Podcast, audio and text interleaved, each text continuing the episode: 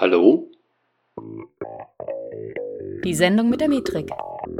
Der Webanalyse-Podcast mit eurem Gastgeber Mike Bruns. Hey Analyseheld, hier ist der Mike. Herzlich willkommen zu einer neuen Folge, die Sendung mit der Metrik. Traffic Filter, wen du aus deinem Analytics heraushalten solltest. Und warum? Ja, das passiert mir immer wieder. Na, du hast ein Konto vor dir, ein frisches Konto, du lässt es einfach laufen, hast keine großen Filter installiert und plötzlich ist dann ähm, das Problem da. Das heißt, in deinen Daten tummeln sich plötzlich ähm, Nutzer, die du eigentlich gar nicht drin haben möchtest, weil sie deine Daten etwas verwässern. Und äh, ja, darüber möchte ich heute sprechen. Kurzer Hinweis vorweg noch, und zwar möchte ich den Podcast ab sofort auf einen Zwei-Wochen-Rhythmus umstellen. Ähm, das liegt an eurem Feedback. Und ich finde das super, dass ihr mir Feedback gebt.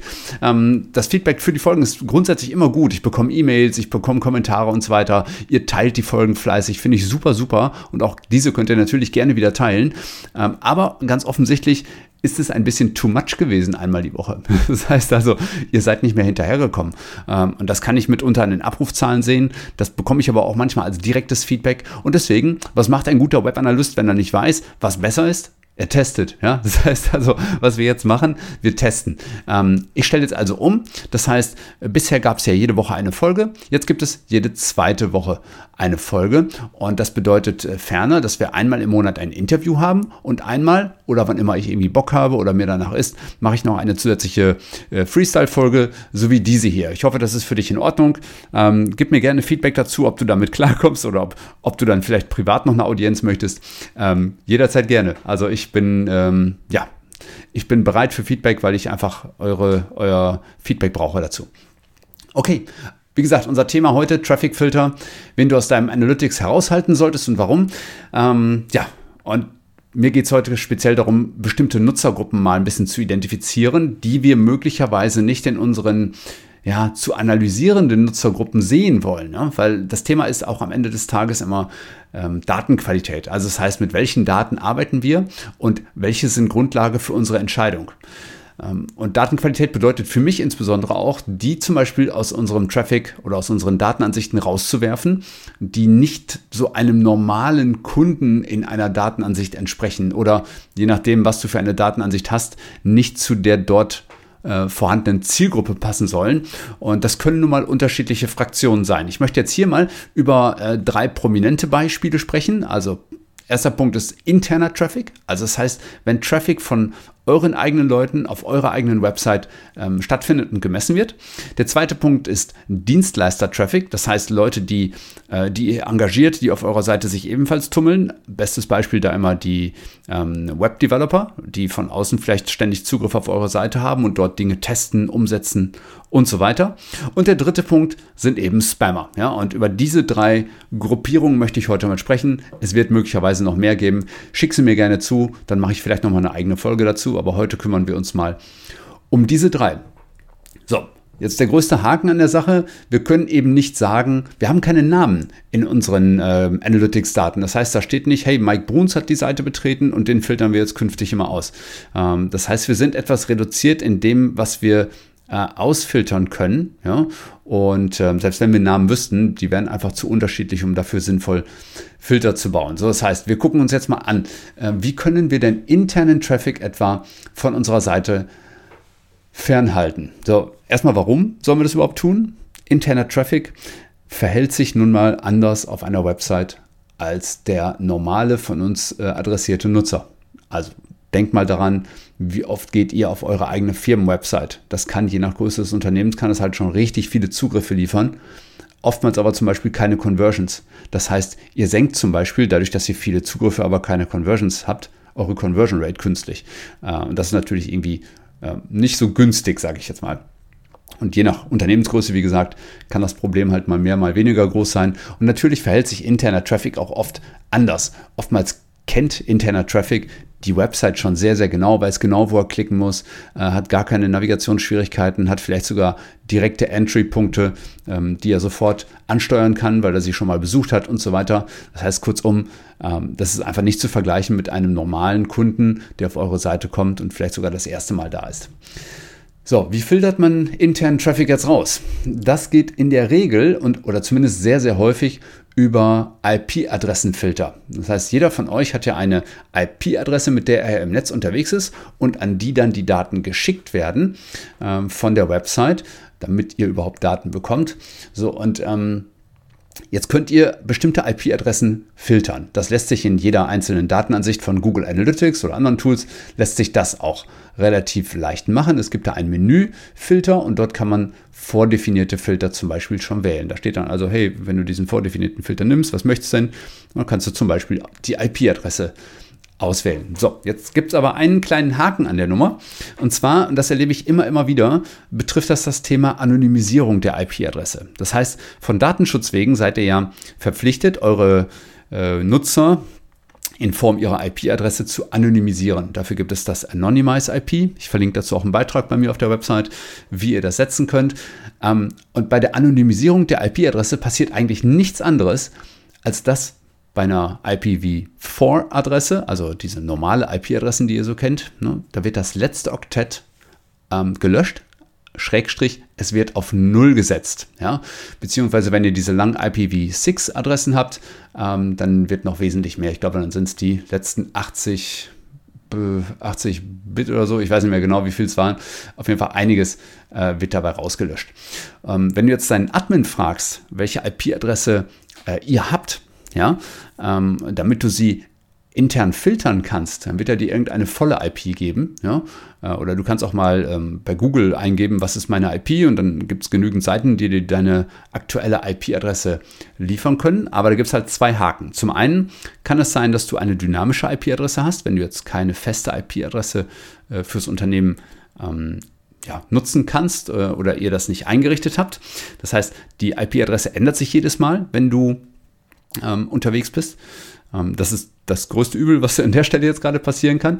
Ähm, und die andere Nummer ist, wenn, ähm, wenn du eine feste IP hast und dein, dein Admin oder dieses Tool gibt dir diese IP und du gibst genau diese IP, die du bekommen hast, in den Filter ein, um ihn künftig eben aus den Datenansichten auszutragen. So, das Problem ist, ich hatte es eben schon gesagt, bei der Anonymisierung wird die IP-Adresse am Ende genullt. Das heißt, dieses letzte Oktett der IP-Adresse äh, wird null gesetzt. Und das ist eben am Ende auch das, was du eintragen musst. Das heißt, wenn du jetzt mal eine, eine IP-Adresse hast wie 174.128.54.20, dann musst du halt am Ende statt der Punkt 20 musst du halt die 0 eingeben. Ja? Oder du wählst eben, ähm, oder du wählst eben äh, so eine Option aus wie die IP-Adresse beginnt mit und dann sagst du die ersten drei.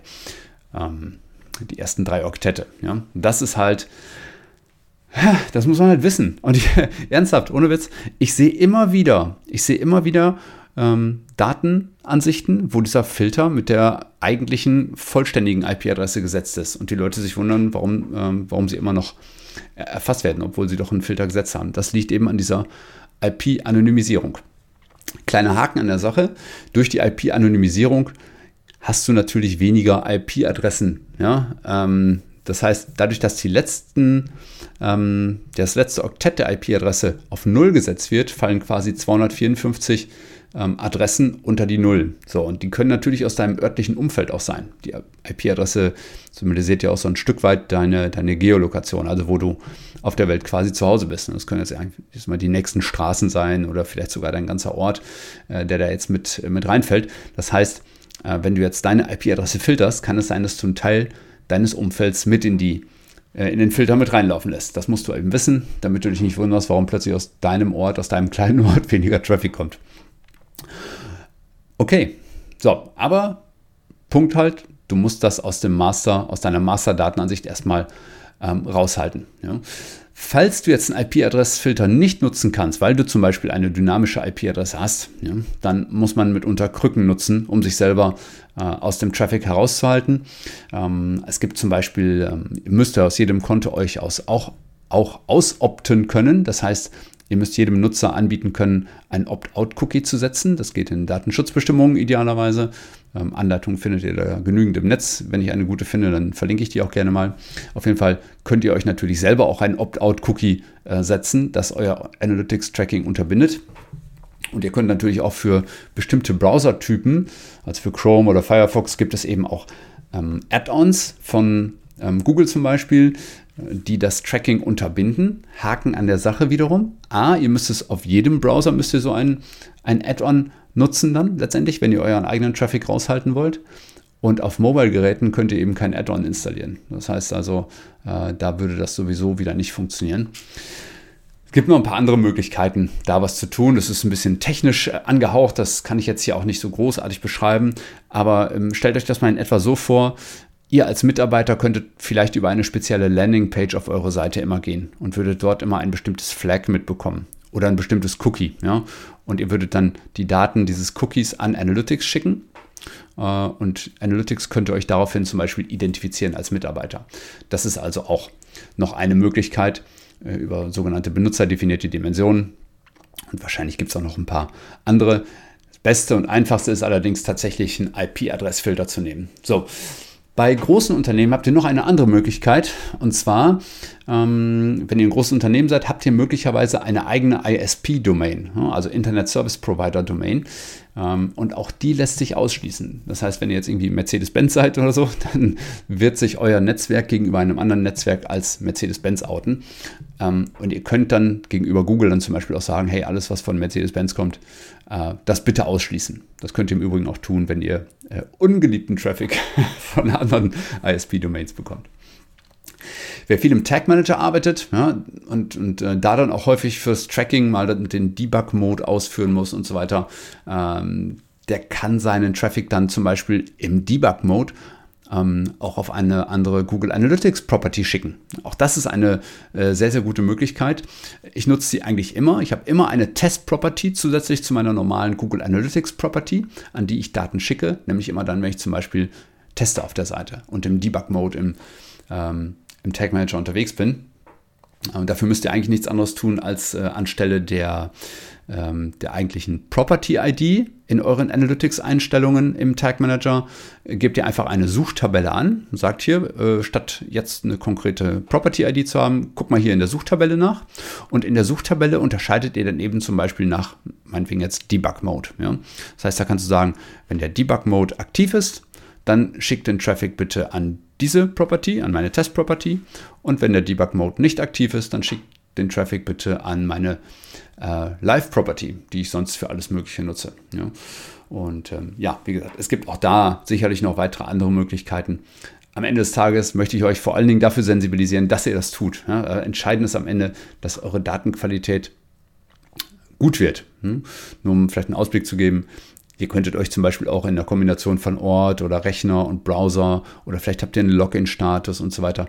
Alles so Dinge, die, ähm, die euch mitgegeben werden können und die man dann rein oder raus filtern kann, je nachdem, ähm, was möglich ist.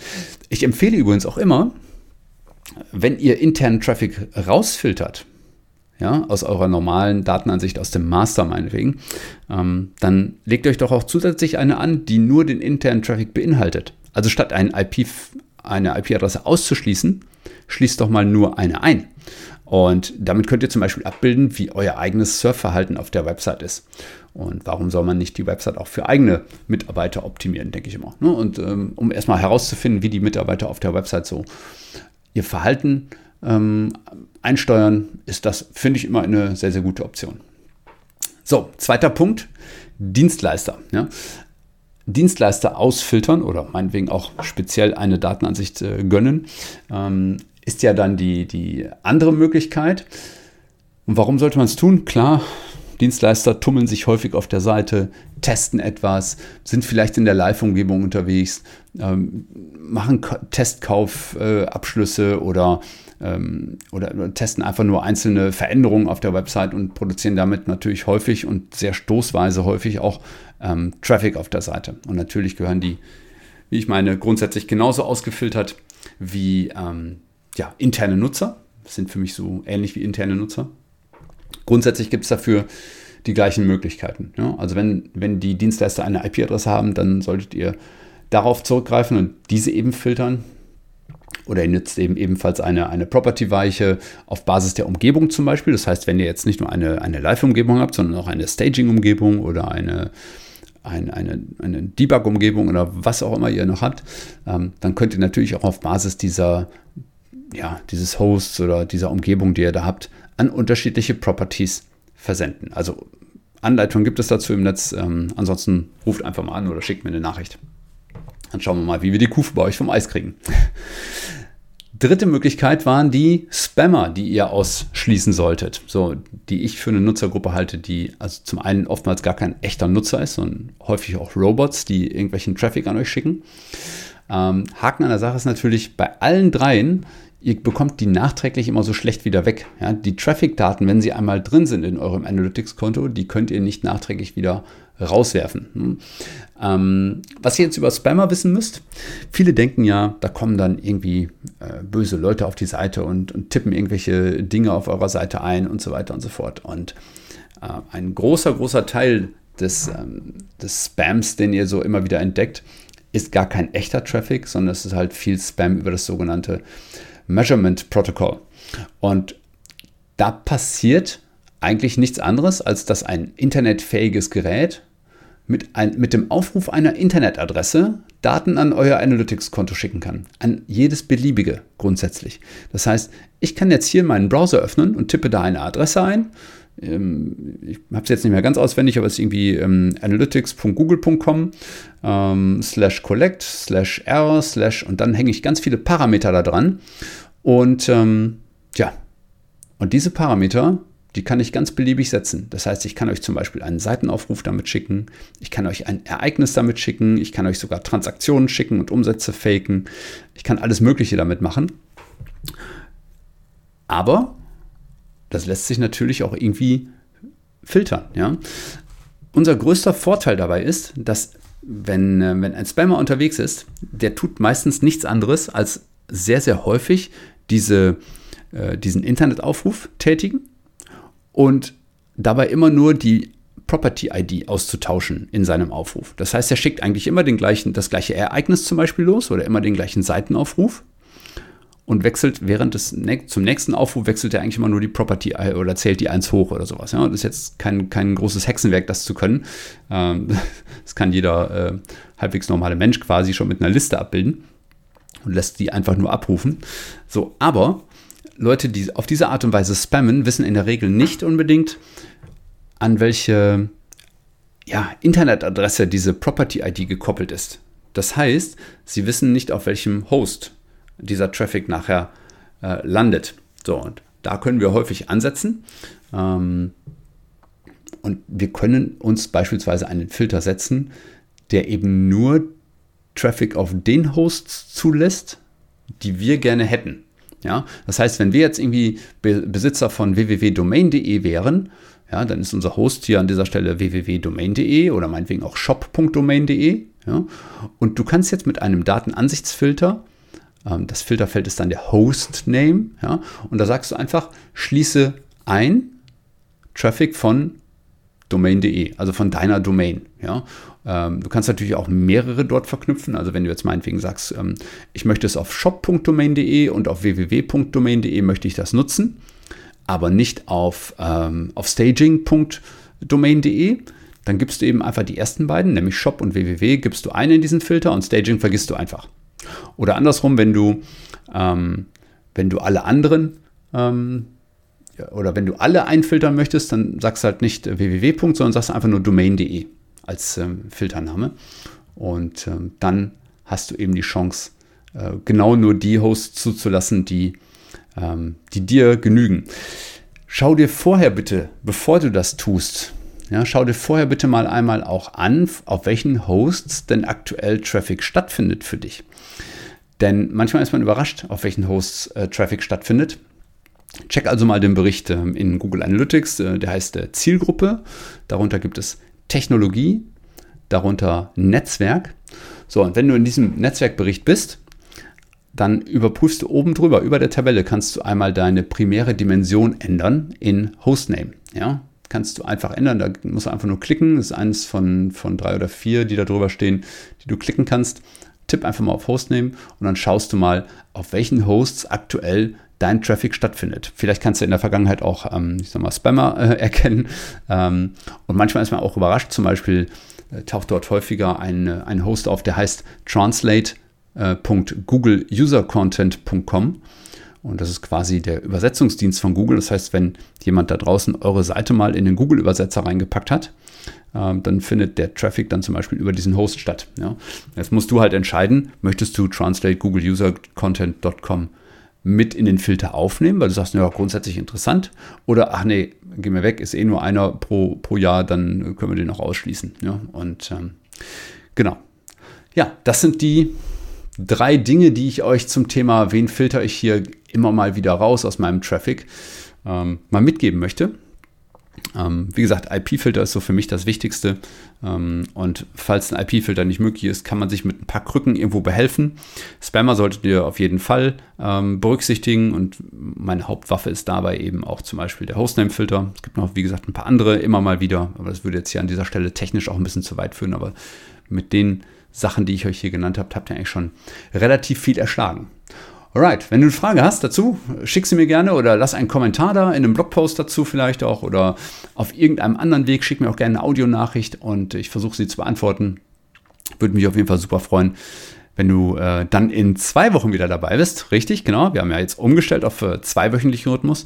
Und äh, ja, ich führe das jetzt erstmal so ein, zwei, drei, vier Monate durch und warte mal euer Feedback ab und mal gucken, was passiert, ob die Zugriffszahlen sich in irgendeiner Form verändern äh, oder auch wie euer äh, manuelles Feedback aussieht. Und ich würde mich auf jeden Fall freuen, wenn ihr mir treu bleibt. Und ähm, es gibt auf jeden Fall noch eine ganze Menge Inhalte. ich könnte auch jede Woche eine produzieren. Daran scheitert es nicht. Alles gut. Dann würde ich sagen, bis bald.